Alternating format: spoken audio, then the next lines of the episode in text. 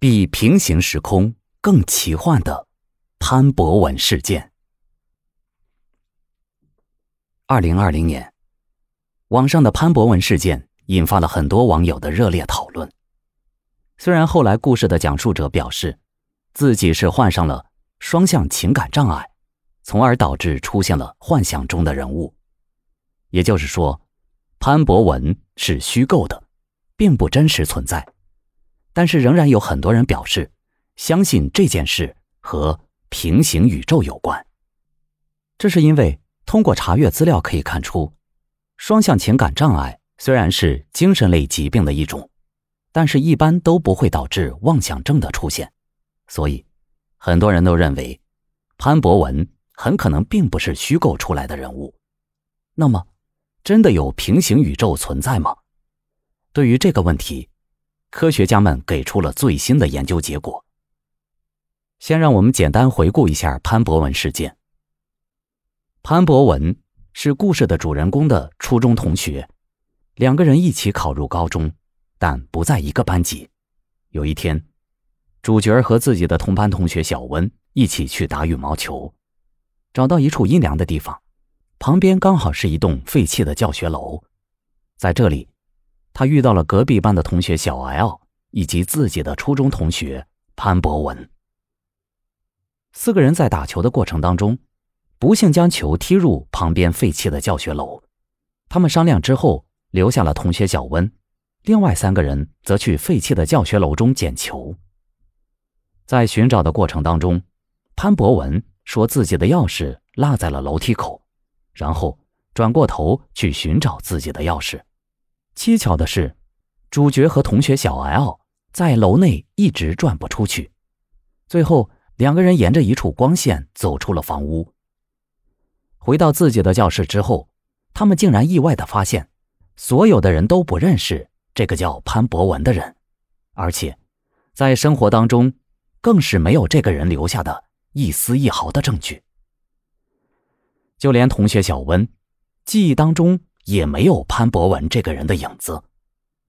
故事的主角在网络当中一直强调自己所讲的一切都是真的，而且在现实生活当中，同学小 L 还因为这件事被怀疑成神经病。这就是大名鼎鼎的潘博文事件。说起来，潘博文事件讨论的无外乎是。故事的讲述者进行了平行宇宙间的穿越，还是潘博文是穿越者？当然，无论是哪一方，如果你认为这件事存在，那么自然也就意味着，在宇宙中至少存在着一个和我们所处的世界完全一样的平行宇宙。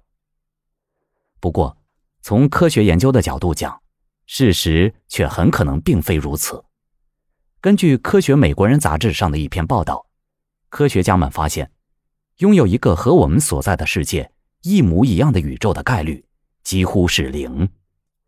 这是因为，虽然可能存在着多个宇宙，但是并不意味着任何一个宇宙中都有生命的存在。因为宇宙中的任何常数发生变化，无论是重力、强度还是电子质量等等。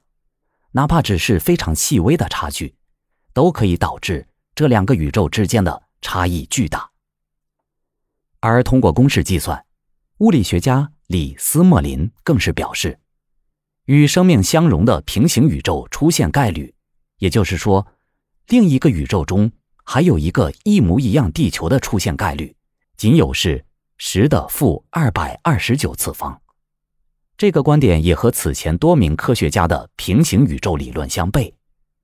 毕竟，在过去，研究者认为平行宇宙是存在的，而且从外祖母悖论来看，平行世界中也都存在着另一个我。但是，李斯莫林却认为，即使真的存在无数个平行宇宙，但是这些宇宙之间却都没有任何相似的点。这也意味着，我们所处的这个宇宙中，地球上生机勃勃，而其他宇宙中的地球则可能是一片荒芜。这个定理的最早出处是在一九零九年的一本有关概率的书籍上。这也是概率论中一个非常经典的例子。简单来说，就是如果给地球上所有的猴子一人分配一台打字机，那么假设这些猴子的数量足够多，其中一只猴子打出一本世界名著的概率也是完全有可能的。如果把这些概率换算到平行宇宙的概念之中，则意味着，即使真的存在无限多的宇宙，但是绝大多数的宇宙都是杂乱无章的，其中只有一个宇宙有机会变成被概率选中的幸运之子，有机会拥有孕育生命的能力。所以，研究者们并不是否认平行宇宙的存在，而是认为平行宇宙中。不可能还有一个一模一样的地球存在，这也意味着，如果未来人类有机会实现时空旅行，那么我们也绝对不可能像猜想中的那样，穿越到另一个平行宇宙之中。既然平行宇宙有可能存在，无限多的宇宙又是如何出现的呢？这里就需要提到另一个概念——泡泡宇宙假说。简单来说。就是所有的无限宇宙都是处在一个庞大的宇宙母体之中，伴随着母体宇宙的暴涨，很多泡泡宇宙就会出现，而这些泡泡宇宙各自运行，又有着各自的物理法则，自然也就形成了一个个的平行世界。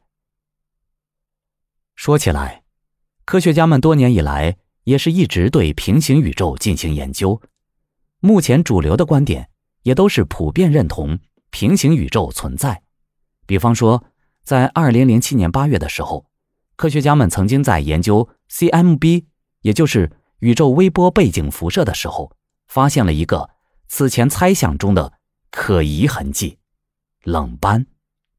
简单来说，就是科学家们认为，平行宇宙虽然各自运行，但是在一些特殊的情况下，还是会有交集。这些交集会通过宇宙之间的摩擦而留下一些痕迹。这个发现也成为了目前普遍被人认同的有关平行宇宙真实存在的证据之一。那么，你认为平行宇宙是否存在呢？对于潘博文事件，你认为真相是什么呢？